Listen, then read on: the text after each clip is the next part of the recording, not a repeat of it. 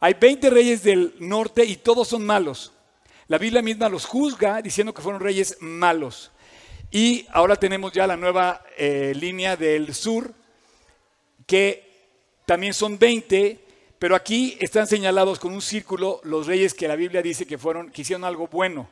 Aquí hay ocho reyes buenos, hay una reina, Atalía, hay un momento de siete años donde ella toma el reino del el sur como reina, y, pero también la consideran como mala. Y bueno, todo esto lo vamos a cerrar el año, la semana que entra. No falten, de verdad, yo se los digo, no falten. Y quiero explicarles básicamente de qué se trata esto. Más o menos a esta altura es donde se quedó, a la altura del rey Acaz. Para los que están aquí por primera vez, les quiero dar la bienvenida con la intensidad de la aventura de estudiar la Biblia. Bienvenida, eh, ¿cómo me dijiste antes? Hanna, bienvenida. ¿eh? Eh, no se asusten, al contrario, estudiar la Biblia es algo fascinante. Vamos a hablar de historia, vamos a hablar de doctrina, vamos a hablar de enseñanzas, vamos a hablar de lo que pasó con los reyes y que Dios les advirtió a través de los profetas, cómo actuaron, etc. Pero básicamente nos quedamos en el 722, ¿se acuerdan de la fecha? 722 antes de Cristo, en donde el reino del norte había sido tomado cautivo por quién? los asirios. Bien, el, rey, el reino de Asiria, ahora fíjense bien, en, los, en, el, plano mundial ha habido grandes imperios. Los judíos habían estado sujuzgados primero por los egipcios. Y en, este, y en este momento nunca han estado verdaderamente libres. Ellos han esperado siempre a un Mesías que los libere, que sea su rey supremo, que los libere de toda la cautividad en la que han estado, de todas las guerras a las que han tenido que enfrentarse. Y bueno, así fue toda la historia. Los persiguieron efectivamente los asirios, después de los asirios siguieron los medos persa, no, babilonios, exacto, bien, babilonios, perdón, sí, después los persas, después los romanos, y, y, hasta la fecha, pues han sufrido muchas persecuciones y la verdad es que han estado sujetos de alguna otra forma al dominio de un reino superior al de ellos. Vamos a irnos rápido al mapa mundial. Chequen esto, miren, este es el mapa mundial. Israel está aquí. Prácticamente no se equivocó Jesús cuando dijo que, que vayas a todo el mundo a predicar el Evangelio, empezando de Jerusalén, de Samaria y hasta lo último de la tierra. Como que puso Dios en el centro del mundo la predicación del Evangelio. O sea, no, no, se fue a Australia, no se fue al sur de la Patagonia para que predicase el Evangelio, se fue al centro de la tierra. ¿Te fijas? Israel está en el centro de la tierra. ¿Ya se habían dado cuenta de eso? ¿No? ¿Ya saben algo? ya saben algo. Bueno, de ese lugar, quiero que sepan, Egipto está aquí abajo y en aquel entonces Asiria estaba aquí arriba, Turquía. Y bueno, esos reinos estaban disputando el señorío de aquel momento. En, en 722, Asiria estaba fuerte, estaba poderoso, había conquistado pues todo el área y era y era el imperio dominante en el mundo. Sin embargo, estaba a punto de caer, Asiria estaba a punto de caer. ¿Y por qué te digo eso? Vámonos a otro, a otro, al siguiente mapa. Estamos ya cerca del plano del momento que estamos en el 722 aproximadamente. Siglo 7, digamos. El reino del norte, el reino del sur, Asiria está por allá, Egipto está por allá, eh, y se están disputando el reino del mundo. Pero resulta que en el centro de esta disputa entre los reinos egipcios, babilónico y asirio está Israel. Y además Israel tiene algo que, no sé si ustedes sepan, la, la ruta Maris, la vía Maris. La vía Maris es la que comunicaba Egipto y lo llevaba todo hacia los reinos de Damasco, de Siria o de Asiria. Y tenían que pasar por Israel. La ruta Maris o la vía Maris pasaba, como bien lo dice aquí, pasaba bordeando la costa entre las montañas de Judea que están de este lado y después había una especie como de brinco que daban antes de llegar aquí. A partir de aquí comienza hoy en día em, Líbano. Hay una parte donde brincan que hay un espacio porque toda esta parte había montañas. Esas montañas, bueno, hay montañas, esas montañas hacían que fuera muy difícil cruzar toda la vía comercial. ¿Por qué te digo esto? Porque entre el reino de, en la disputa del, del imperio mundial, no estaba Israel. O sea, el reino del sur ni el reino del norte estaban disputando el dominio mundial. Se estaban disputando entre ellos y estaban creciendo entre ellos como una zona local pequeñita del mundo. Pero ellos estaban en el centro de la vía Maris. Eso quiere decir que los asirios tenían que ganar esa ruta de comercio y bueno, resulta ser que en el periodo en el que estamos, fíjense bien, 586 es donde vamos a terminar, pero estamos en el 722. En el reino del sur, porque ya no existía el reino del norte, ya quedó disperso, Asiria conquista el reino del sur y ¿qué hacen? Esto es bien importante, en el 722 Asiria se mezcla con la nación de Israel. Cuando digo Israel, estoy diciendo el reino del norte, pero los súbditos que quedan en el reino del sur son las tribus de Judá, son las dos tribus y a ellos se les denomina los judíos, estrictamente los que vienen de Judá. ¿Por qué? Porque la línea de Judá aquí sí viene directa. ¿Se acuerdan que la otra línea venía escalonada porque se mataban después eh, generales del ejército tomaban posesión del reino y nunca hubo la misma línea que venía del rey Jeroboam ni del rey Salomón? Pero en este caso sí. Digamos que David funda esta dinastía y efectivamente continúa y de ella viene el Mesías. 400 años dura aproximadamente si tomamos en cuenta la dinastía desde el rey David hasta Sedequías. Y en el 722 todavía le quedaban 136 años de vida a esta dinastía antes de que Babilonia llegara al 586 y destruyera por completo la ciudad de Jerusalén.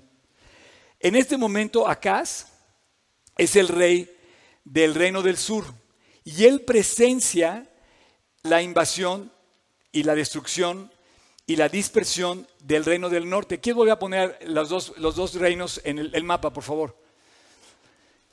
El mapa de los dos reinos. Muchas gracias. Asiria llega, invade y no le da tiempo de terminar de invadir el reino del sur.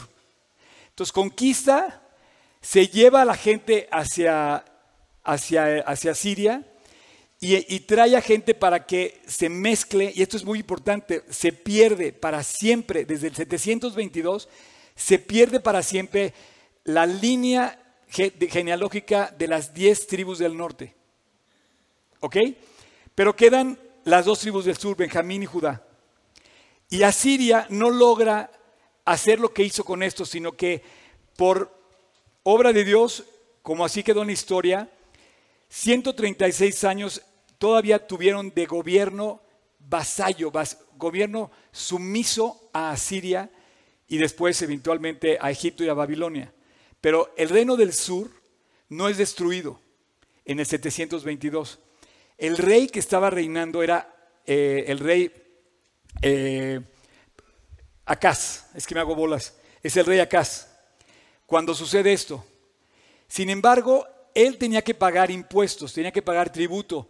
Evidentemente, todos los que han dominado sobre Israel les han exigido impuestos. Así es que, en ese sentido, em, la población pues estaba inconforme porque estaba pagando un tributo a un reino que ni siquiera era judío.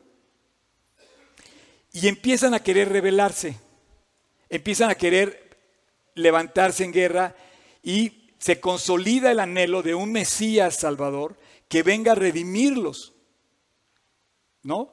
Aparte se sienten responsables los judíos del sur de que las tribus del norte ya no están y se quedan como responsables del llamado de Dios para continuar, digamos, la raza judía.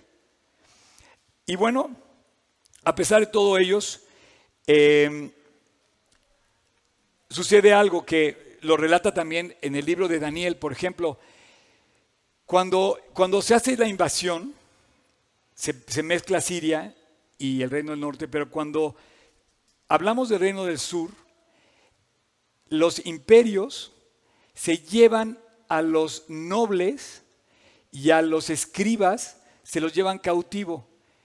¿Quién por una comida en el Nautilus, ¿quién me dice,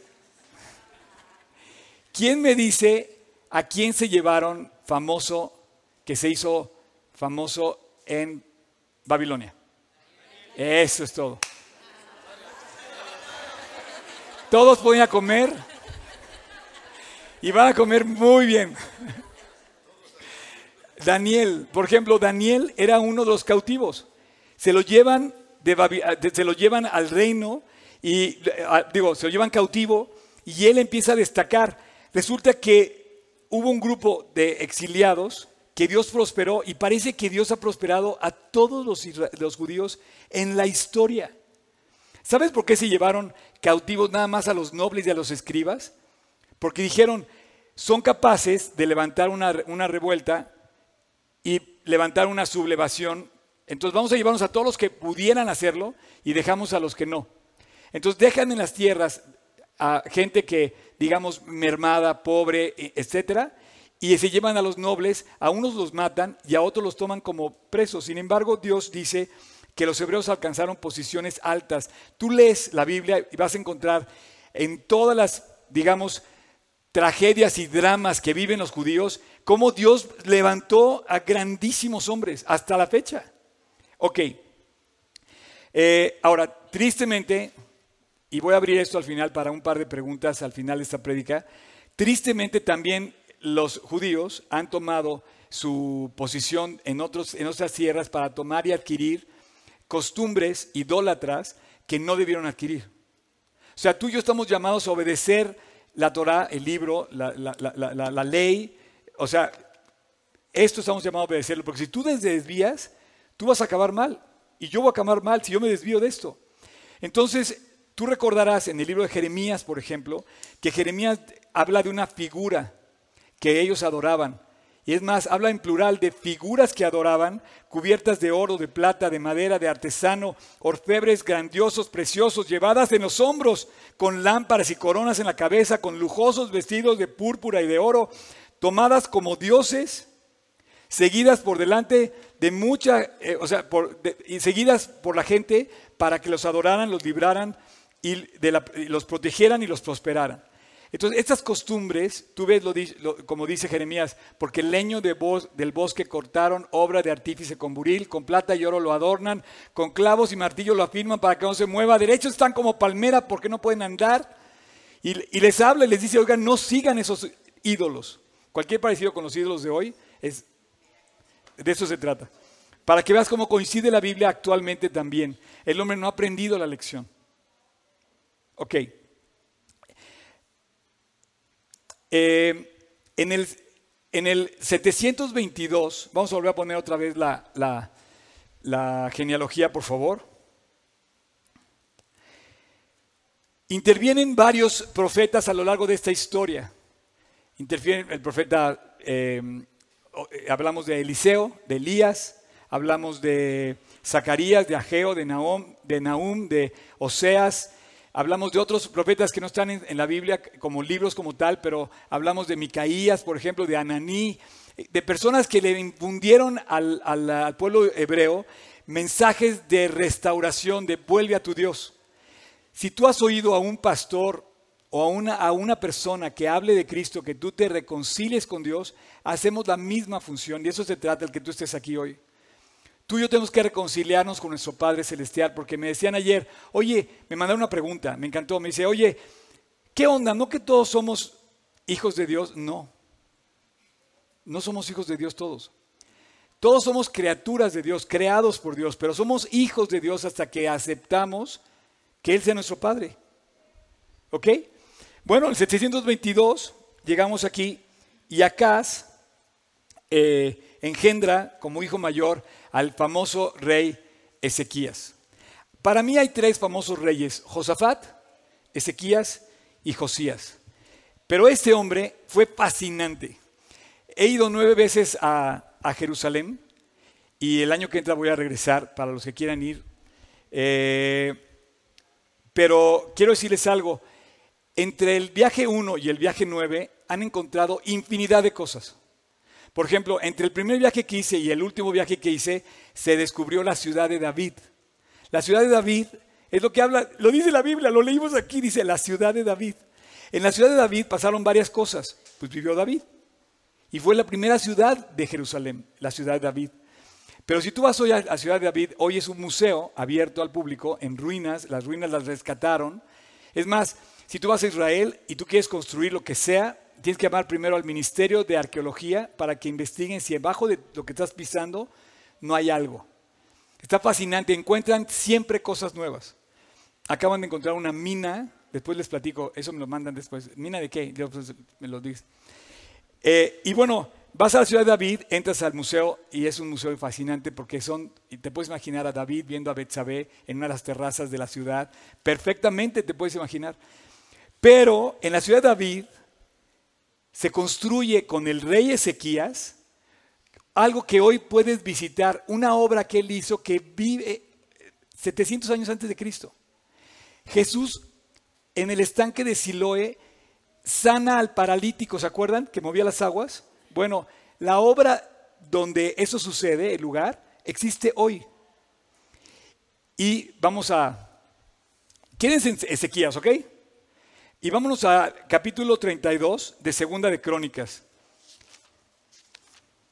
Acuérdate lo que decía la canción del principio, es tiempo de renacer, no de sobrevivir. Así es que vamos a pasar por esta tarde y vamos a estar estudiando renaciendo en la palabra de Dios. Dice, después de estas cosas y de esta fidelidad, vino Sennacherib, rey de los asirios, e invadió Judá. O sea, si bien Sennacherib había destruido el reino del norte, no logró destruir el reino del sur y le dio Dios 136 años de chance al reino del sur. De hecho, nunca, nunca los asirios van a conquistar por completo son los babilonios los que lo van a destruir. Y dice, y acampó contra las ciudades fortificadas con la intención de conquistarlas. Viendo pues Ezequías, ¿quién es Ezequías? El rey. Bien. Que venía Sennacherib, el rey de Asiria, y su intención era combatir Jerusalén. Fíjate, el cuate era un cuate bueno, era un cuate vivo, es un cuate echado para adelante, un cuate que dijo, no vamos a dejarnos caer en manos de Asiria. Tuvo consejo con sus principales y con sus hombres valientes para cegar las fuentes de las aguas que están afuera de la ciudad. Y ellos lo apoyaron. Wow. Resulta que Jerusalén es una ciudad fabulosa donde había agua. Corren las aguas del río, perdón, no sé cómo pronunciarlo, Gijón. Eh, y, ese río entraba por la ciudad y por la geografía de topografía. Acuérdense que la ciudad está montada en el monte Sión, el monte Moriah, que es vecino uno del otro, prácticamente es el mismo. Pero había gravedad para el agua para que cayera y fluyera por toda la ciudad. Y la ciudad no estaba plana, era una ciudad terraceada. ¿Ok? De hecho, hasta hoy es así, llena de montes. Montes pequeños. Nuestros montes aquí son más altos. Allá son montes más como colinas nuestras, ¿no? Pero bueno, la dificultad de esta obra era una, eh, la de un ingeniero de construir este, este eh, paso del agua por toda la ciudad, que fluyera de, arriba hacia abajo y después llenaba el, estanque de Siloé. Pero cuando terminaba de salir al, estanque, eh, el, agua salía de la ciudad y seguía su curso hasta el mar muerto. Pero eh, Ezequías dijo, primero vamos a, dejarlos sedientos, que vayan a ver a dónde a conseguir agua, nos quieren, atacar, pues vamos a dejarles. Entonces cierra la fuente de las aguas, lo dice, y chequen todo lo que está enlistado, cegaron, o sea, cerraron todas las fuentes y el arroyo que corría a través del territorio diciendo, ¿por qué van a hallar los reyes de Asiria agua cuando vengan? Después, con ánimo resuelto, edificó los muros caídos de la ciudad. Levantó las torres y otro muro por fuera. De hecho, parte de la ciudad de David puedes ver los dos muros. O sea, quedan restos de los dos muros. Ezequías edificó dos muros para proteger la ciudad. Además, a Milo ¿En dónde? En la ciudad de David. Y también hizo muchas espadas y escudos, o sea, hizo armas de guerra para luchar y enfrentar al enemigo. Y puso capitanes de guerra sobre, los, sobre, sobre el pueblo y los hizo reunir en la plaza de la puerta de la ciudad y habló al corazón de ellos diciendo, qué increíble que un rey, fíjate bien, no sé, si hay aquí algún político o conocen a un político famoso, pásenle el tip. Habla al corazón del pueblo. O sea, el mensaje que debe dar un político es al corazón del pueblo. Lo que el pueblo necesita, lo que el pueblo nos está haciendo falta. Y escucha lo que dice el corazón del pueblo. Entonces el rey, como era un rey bueno, dice que habló al corazón del pueblo. ¿Y sabes lo que pasó con el pueblo? Todo el pueblo se le unió. Fue un rey bueno, sembró lo bueno. Por ejemplo, este rey enfermó y a los y 15 años antes que muriera, Dios le concedió 15 años porque le suplicó a Dios en oración que lo sanara. ¿Dónde he oído esto? ¿Dónde he oído que la oración hace milagros? Y bueno, habla al corazón del pueblo diciendo, esforzaos y animaos, no temáis. No tengáis miedo del rey de Asiria, ni de toda la multitud que viene con él, porque hay más con nosotros. ¿Por qué? Porque Dios está con nosotros. Y bueno, increíble, pero así fue. Y este hombre empieza a hacer varias cosas. Construye el estanque que ya tenía, dice, lo cegó. Ya había, un estanque que fluía agua, dice, lo vamos a cegar para que no tengan agua. Y cierra el agua. Si tú hoy vas a la ciudad, están los dos túneles, por el que cierra el agua y por el que corre el agua. Y tú puedes visitar, puedes caminar dentro del túnel y sales al estanque de Siloé. Cierra el agua. Dos, dice que inicia una reforma religiosa, ¿ves? Ya no lo, ya no lo vamos a, digo, no, pero él, él levanta el sentir del pueblo a buscar a Dios. Le concede Dios 15 años más de vida al enfermar. Y final de, cuentas, eh, él también levanta las armas para luchar. Y hay una inscripción que quiero nada más decir, cuando él, cuando él logra hacer esa construcción de ingeniería, hay una inscripción que está se descubrió en 1800 esa inscripción, en donde se encuentra que los trabajadores lograron hacer conexión del, túnel por dentro de la montaña. Vencieron la, inclinación de la montaña, vencieron a la ingeniería del momento de aquella época y se juntaron un equipo que venía del, del, fin del túnel y otro que comenzaba en el inicio del túnel. Y se juntan en medio. Y esto provoca una profunda alegría y regocijo al encontrarse en el túnel trabajadores que con toda la emoción eh, ellos celebran un trabajo concluido. ¿Dónde, dónde hacen esto también parecido eh, en, parte de la, de la Biblia? En Emías, que construye la muralla y, dos grupos de, aquí fueron de levitas y cantores, celebran caminando y se encuentran en un punto sobre la montaña, ¿no? Sobre la muralla. Así es que imagina la obra de ingeniería que hay detrás de todo esto. Él, la imagina y se la, echa en los hombros y la realiza. Fue un hombre emprendedor, por más no, decir. Él construye las murallas, construye las torres para proteger la ciudad. Y cuando estuvieron cerca los asirios, las fuentes de las aguas, no había aguas para los asirios. Y esto logra amedrentar y distraer o, hacer que los asirios no le hagan daño. Entonces, vuelves a volver otra vez, a poner otra vez la cronología. Ezequías logra todo eso y hereda a Manasés. Manasés es un dios malo, Manasés es el, perdón, no dios, rey malo. Y Manasés gobierna el periodo más largo de cualquiera de todos los 40 reyes es el, más, el que más años está en el gobierno. Al final de su vida, muy malo Manasés, al final de su vida se arrepiente y Dios le muestra misericordia, como es el Dios de la Biblia, un Dios que cuando lo buscas te da misericordia. Él hereda a su hijo Amón y Amón hereda a su hijo perdón, Josías. Josías dice la Biblia que fue el mejor rey que tuvo Israel en toda su historia. Yo no sé si se refiere, pero inclusive podríamos decir que estuvo mejor que David pero Josías es el último rey y eh, cuando, cuando, cuando, ¿por qué te platico todo esto? Porque suceden eh, varias cosas que te dije al principio de esta plática. Al principio de esta plática te decía que la lucha entre los gobiernos del mundo, entre los imperios del mundo se estaba dando y que Israel estaba en el centro. En el Inter, no sé si has visto que eh, Josías se para en la ruta de la Estela Maris, de la Estela Maris, no, de la Vía Maris, y detiene al rey de Egipto y le dice, ¿por qué vienes a, invadirme? Y, se va a luchar contra el rey de Egipto. O sea, ya estamos en Josías, ¿ok? Josías se para en medio de la ruta y le dice al rey de Egipto, no sigas. Y le dice, si, si tú has leído esta parte, dice que le dijo el rey de Egipto, oye, la bronca no es contigo, voy a luchar contra Siria, déjame pasar. Resulta que no lo deja pasar y Josías muere. Pero en ese inter, la pugna entre los imperios estaba dándose. ¿Ok? Entonces voy a poner otra vez la, genealogía. Genial. bueno, Josías muere enfrentando al emperador, al, al faraón, se llama faraón Necao. Y toma posesión del reino de Josías su hijo, su hijo mayor.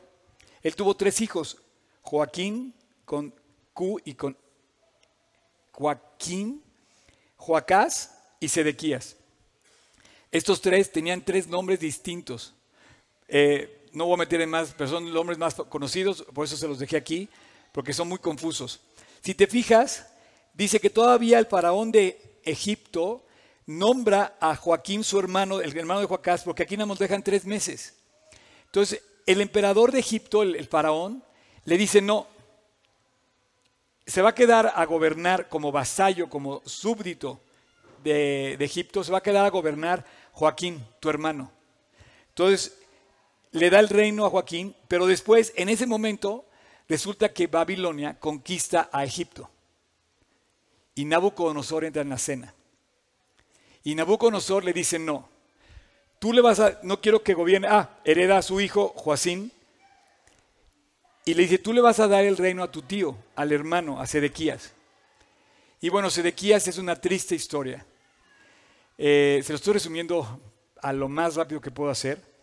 Pero Nabucodonosor, eh, digamos que pone a Sedequías como rey de Judá. Pero Sedequías ya no pudo hacer nada por mantener el reino de Judá. A él le toca en el 586 ser parte de algo que estamos viviendo también en este momento. No sé cómo, tengo tantas cosas en mi cabeza. En el 586, cuando, cuando sucede la destrucción de Israel, está Sedequías.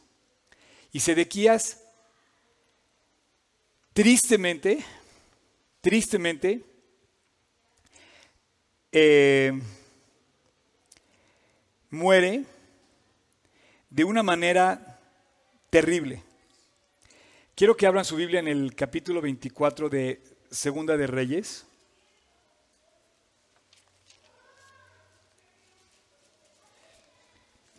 Perdón, capítulo 25. ¿Ustedes saben qué es el día 9 del mes de Av en el calendario hebreo? 9 del mes de Av, ¿no? El 9 del mes de Ab es un, es un día que vamos a leer, es, sucede en el 9 del mes de Ab lo que vamos a leer ahorita. Esta fecha, 9 del mes de Ab, eh, eh, está en el calendario hebreo y es una, y es una em, fecha muy importante y es una fecha de luto para Israel. Te voy a decir, por ejemplo, hoy es el último día del 579, 5779 del calendario judío. Hoy es Rosh Hashanah, hoy es Shana Tová, para todos, feliz Rosh Hashanah, y estamos en el 29 mes de Lul. Pero a partir de las 6 de la tarde, el calendario judío va a cambiar y va a ser el año nuevo de Israel. Y bueno, hoy coincide porque el calendario de, Israel, el calendario judío, el calendario judío es, algo muy importante. Bueno, en el 9 del cuarto mes sucede la caída del Jerusalén la destrucción del templo, se es quemada la ciudad y es destruida las murallas de Jerusalén. Aconteció a los nueve años de su reinado, en el mes décimo, a los diez días del mes, que Nabucodonosor, rey de Babilonia, vino con todo su ejército contra Jerusalén y la sitió. Y levantó torres contra ella alrededor y estuvo la ciudad sitiada hasta el año undécimo del rey Sedequías. Sedequías, ahí están nuestros personajes. El rey Sedequías, el rey de Judá y el rey de Babilonia, Nabucodonosor. A los nueve días del cuarto mes, del mes Ab, prevaleció el hambre hasta que ya no hubo pan. Abierta ya una brecha en el muro de la ciudad, huyeron de noche todos los hombres de guerra por el camino de la puerta que estaba entre los dos muros, junto a los huertos del rey, estando los caldeos alrededor de la ciudad. Los caldeos eran los babilonios. Y el rey se fue por el camino del Arabá, es al desierto, descendió al desierto. Y el ejército de los caldeos siguió al rey y lo apresó en las llanuras de Jericó, habiendo sido eh, dispersado todo su ejército. Ese momento fue el día de la ruina de Jerusalén. Pero curiosamente, esto sucede en el 9 del mes Ab del 586 antes de Cristo. Pero en el 9 del mes Ab del 70 años después de Cristo, Roma invade Jerusalén y destruye la ciudad, el templo de Herodes y la raza para siempre. En ambas destrucciones, una con Babilonia y otra con Roma, sucede en la misma fecha. Te lo digo porque esto ya lo conservan los judíos como un día de luto y en las fechas del calendario judío suceden cosas importantes a nivel mundial. Y ve lo que pasa con el rey. Preso pues el rey, le trajeron al rey de Babilonia en Ribla y pronunciaron contra él la sentencia. La sentencia fue terrible. La sentencia que le dieron al rey fue, trae a tus hijos, los pusieron delante de él y los matan enfrente. Y acto seguido le sacan los ojos al rey. Su última escena que vio fue cómo mataban los babilonios a sus hijos, en su presencia. Esto es terrible, sanguinario, sumamente iracundo, sumamente feroz, pero es lo que querían los babilonios. Ellos querían atemorizar a toda la gente porque querían dominar el mundo. Y su maldad y su ferocidad iba a lograr, hacer esto. Degollaron a sus hijos en presencia suya y a Sedequía le cegaron los ojos. Atado con cadenas, lo llevaron a Babilonia. Y murió. Y bueno, el año que, digo, el año que entra, el, mes, el, próximo domingo voy a cerrar la, serie hablando de el... ¿Quieren pasar, por favor, este, Adán y Ari? Eh, hablando de los reyes buenos. Porque quiero terminar esa serie con eso, precisamente. Y yo, eh, al, al pensar en esto, eh, pienso que Dios nos ha dado muchas veces la, forma de reaccionar, la forma de, de, arreglar, y nos llama una y otra vez. Ok, vamos bien. Fui muy breve. Les di una clase de historia rapidísima y tienen alguna pregunta, me la pueden hacer ahorita. ¿Alguien quiere hacer una pregunta? En la otra reunión me hicieron tres preguntas. Tenemos... ¿Sí? ¿Puedes poner el, mapa de los reyes del norte? Los dos reyes. No, la lista de los del norte es que foto de la del sur. Ah, ese ya lo puedes encontrar en mi página, oscarsotes.com. Ese ya lo puedes encontrar, no está ahorita disponible aquí. ¿O, eh, esta la que decías? Bueno, esta es la genealogía, pero la lista de todos los reyes están... Eh, eh, Ok, ¿alguien que quiera hacer una pregunta? Eso. A ver, espérate, van, por tu por micrófono. A ver, Johnny. A ver, Johnny. ¿Cuál es el rey que más te enseña o te impacta a tu vida? ¿Y cuál nos recomiendas leer? Ven el próximo domingo. Eso es lo que voy a hablar. Eh, no, sí, el tema, el tema lo voy a mencionar el próximo domingo. Yo te pido que no falte el próximo domingo. ¿Quieres hacer una pregunta? A ver, a ver, Luis. Me encanta que los. A ver, champion. La pregunta es: vemos ejemplos de reyes increíbles. Digo, no, no me voy a adelantar a nada. pero se me hace muy triste que el que sigue, el hijo, el que ve el ejemplo, es un caos completo. O sea, Ezequiel- eh, Ezequías tiene a Manasés y este, Josías tiene a Sí, Sedequías. ajá. O sea, esa parte, o sea, ¿qué consejo nos darías para, pues para que nuestros hijos no agarren el camino de Manasés? ¿Te acuerdas, ¿Te acuerdas del versículo aquel que dice, los padres comieron las uvas agrias y los hijos tienen la dentera? O sea, cada uno es irresponsable de sus propios actos. Cada uno de nosotros no, no podemos decir, oye, mi abuelo fue, este, qué sé yo, un portentado y yo por eso soy acá muy, muy, no. No, cada uno tiene lo que es, que le corresponde que haya sembrado en su propia vida. Eh, de esto me enseña a mí mismo Samuel, o sea, sus hijos eran un desastre, ¿no? Eh, Jacob, sus hijos un desastre. Y el menor, o sea, eh, todo esto nos enseña a ver reflejado nuestra vida en, en las cosas que vemos en la Biblia, ¿no? ¿Alguna otra pregunta? Ok, sé que es difícil esto, pero a mí me tiene encantado estudiar la Biblia con ustedes.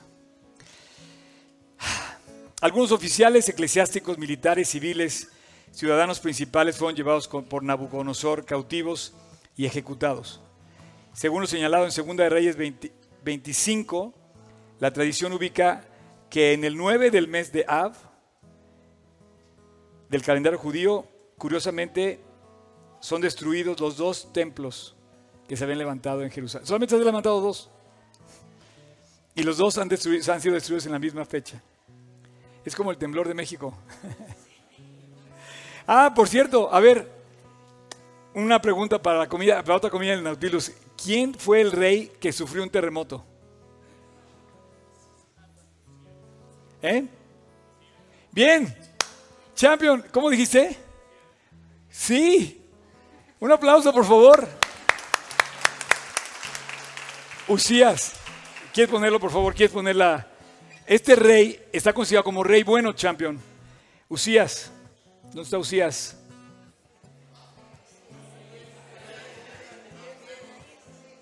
Acá. Él está considerado como, rey bueno. Sin embargo, entre todas las cosas que hizo buenas, se le subió un poco la locura de repente. Y él se, él consideró capaz, que tenía autorización, para entrar al, templo y ejercer eh, sacrificio. Y, el día que entra, resulta que sale con lepra en la frente y ese día hay un terremoto masivo en Jerusalén. Entonces a él le tocó la lepra y fue el, rey, el rey con lepra y el rey que tuvo el terremoto. De hecho, él muere en una casa especial que le hicieron, que lo dejan, lo dejan como aparte, como por leproso, y su hijo empieza a reinar antes, Jotam empieza a reinar antes. Eh, hay muchas corregencias en todo esto. Por ejemplo, acá, Acaz reinó eh, paralelo a Ezequías en un tiempo. Y así tenían como fueran corregencias. Pero bueno, eh, estos días eh, que estoy mencionando, estos, esta fecha, es una fecha cumplida en el plan de Dios. Eh, voy a hablar la semana que entra de cuál es mi mejor rey desde mi punto de vista. Eh, les voy a decir esto la semana que entra. Y la verdad, va a estar muy padre la reunión de la semana que no se la pierdan. Todos los reyes del sur fueron descendientes de David, todos. Los del norte no. Pero no todos fueron buenos reyes. Algunos se mencionan eh, eh, como malos y solo ocho se mencionan como buenos.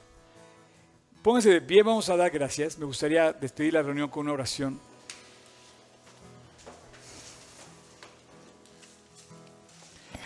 Quisiera, este, ay, ahora está aquí la cámara. Sonrían la cámara. No sé si vieron, pero ya salen todos ustedes, ¿eh? Van, van a tener que salir sonriendo. Ahí de hecho, la está tomando ahí, creo. Sí. Padre, muchas gracias de verdad por este día. Gracias porque estamos estudiando tu palabra y es fascinante entrar a la aventura, a lo intenso, a lo completo, a lo profundo que es tu palabra. Te quiero dar muchas gracias porque estamos llegando ya prácticamente al desenlace de toda esta serie de reyes. Eh, y lejos de, de parecer complicado, me parece fascinante entender lo que ha sucedido en la historia. Gracias Dios por este caminar durante las últimas 15 semanas estudiando el libro de Reyes, de Crónicas y de Samuel. Gracias porque todo esto nos lleva a entender que Israel espera un rey que lo libere para siempre del dominio de cualquier reino encima de él. Espera un Mesías, espera al Salvador, espera al Redentor, al Libertador, al Rey que traiga la paz para siempre. Y bueno, yo sé Dios, y tu palabra lo dice, que ese Rey ya vino y se llama Jesús. Cambió la historia, cambió mi vida y cambió la de muchos aquí. El día que yo le entregué el reino a Jesús en mi vida, ese día mi vida comenzó a tomar otro rumbo. Y bueno, hoy quizás sea el día para ti. Si tú quieres, voy a terminar con una oración, así como estamos en silencio. Si tú quieres hacer esta oración conmigo, es para ti. Me estés escuchando a distancia, en línea, o me estés escuchando aquí. Es el momento donde Dios está llamando a caer a sus pies, abrir la puerta de, de tu corazón entregarle el reino a Dios para que Él sea tu rey, tu Señor absoluto. Él en la cruz pagó nuestros pecados para que todo aquel, toda persona que crea en Él no se pierda. Rey de, rey de reyes y Señor de señores le decimos, pero va a ser tu rey el día que tú le pongas y lo sientes en el trono de tu corazón. Y va a ser tu redentor y tu salvador el día que tú le pidas perdón y Él con su sangre derramada en la cruz como Cordero de Dios que dio su vida por nosotros, es el único que nos puede salvar del pecado. Si tú quieres hacer esa oración es hoy. Te invito. En silencio, si tú quieres, repite en tu corazón. Señor Jesús, quiero que cambies mi vida. Quiero hacerte mi Señor y mi Salvador. Quiero invitarte a mi corazón. Quiero pedirte perdón. Quiero que me cambies. Y quiero que me salves. El día de hoy te nombro el Rey de mi vida. Quiero seguirte y obedecerte. Pero especialmente te nombro mi Salvador personal. Y acepto lo que en la cruz hace dos mil años tú hiciste por mí. Moriste y me diste una vida nueva que, puedo obtener cuando yo te acepto en la cruz como mi Señor y mi Salvador. El día de hoy, entra en mi corazón Jesús. Sé tú mi Rey, mi Señor, y sé tú mi Salvador. Te lo pido en tu nombre Jesús. Amén.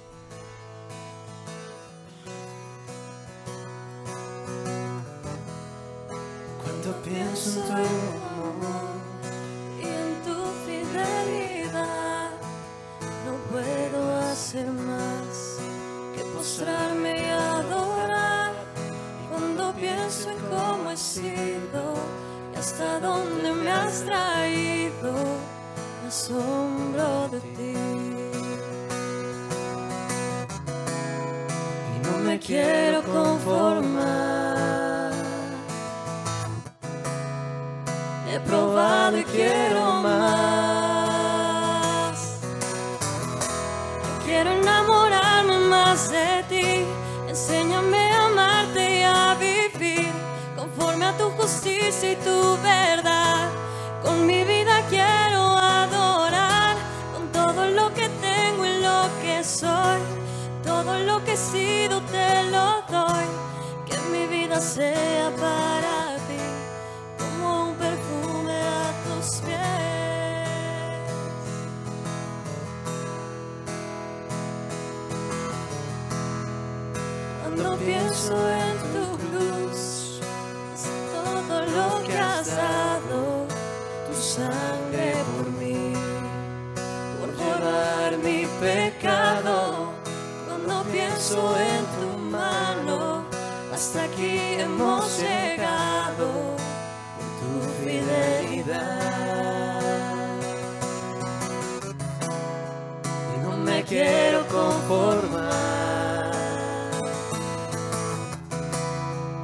He probado y quiero más.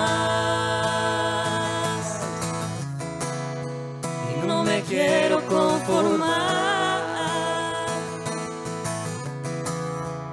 He probado y quiero más.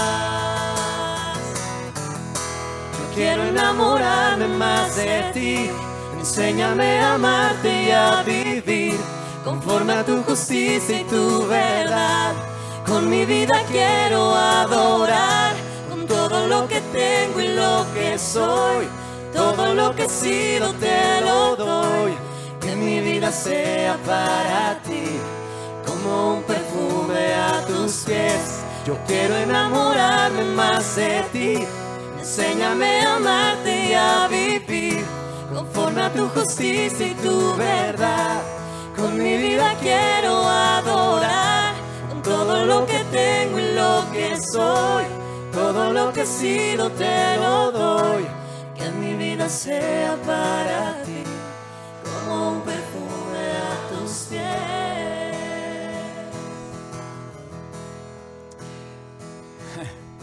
¿Y tú eh, ya le entregaste tu reino a Dios? ¿Ya le entregaste el reino? Es, es eh, la pregunta. Todos somos señores de nuestra vida, de nuestro reino, de nuestra viña, de lo que hacemos. Eh, seguimos nuestros impulsos, seguimos nuestros deseos, seguimos nuestros anhelos, queremos alcanzar nuestras metas. ¿Ya te preguntaste qué metas Dios tiene para ti? ¿Ya te preguntaste qué sería dejar a Dios dirigir la orquesta? Dejar a Dios dirigir, manejar el camión, pasarle la, el volante y pedirle que Él maneje la vida. ¿Ya te preguntaste qué significaría entregarle el reino? Hace 40 años yo le entregué mi vida a Dios. Casi 40 años y le pedí que Él manejara mi vida por mí. Y bueno, ha sido una aventura espectacular, eh, llena de, de aventuras, llena de cosas increíbles que puedo contar y no me canso de contar. Eh, a veces me paso de tanto que Dios ha hecho en mi vida. Y bueno, creo que el día que lleguemos al cielo y que podamos entregarle a Él todo lo que somos, no vamos a dejar nunca de agradecerle todo lo que Él hizo por nosotros. Si tú hoy le entregaste el reino, le entregaste tu corazón, pusiste en sus manos tu vida, compártela a la persona que te invitó. Dile, oye, yo invité a Cristo a mi corazón, yo hoy lo quiero hacer mi Señor, yo quiero hoy decidir por Él para que Él gobierne mi vida, compárteselo. Y bueno, de eso se trata la vida. Un día vamos a tener, un día vamos a tener eh, que enfrentar la muerte y ese día vamos a estar delante de la realidad lo que fuimos y no vamos a poder llevar nada más que lo que tengamos en el corazón. Dios los bendiga, nos vemos el próximo domingo. Gracias por el, eh, el, el acompañarme en esta aventura de, de, caminar a lo largo de 15 semanas estudiando Reyes. Todavía falta el último, que va a ser la semana, y, y, bueno, se va a poner intensísimo todavía. Dios los bendiga, gracias. Y dice, dice la canción, acompáñame a cantar esto, ¿no? Yo quiero enamorarme más de ti, enséñame a amarte y a vivir conforme a tu justicia y tu verdad. Con mi vida quiero adorar, con todo lo que tengo y lo que soy, todo lo que he sido te lo doy. Que mi vida sea para ti, como un perfume a tus pies. Yo quiero enamorarme más de ti, enséñame a amarte y a vivir conforme a tu justicia y tu verdad. Con mi vida quiero adorar con todo lo que tengo y lo que soy. Todo lo que he sido te lo doy. Que mi vida sea para ti como un perfume a tus pies.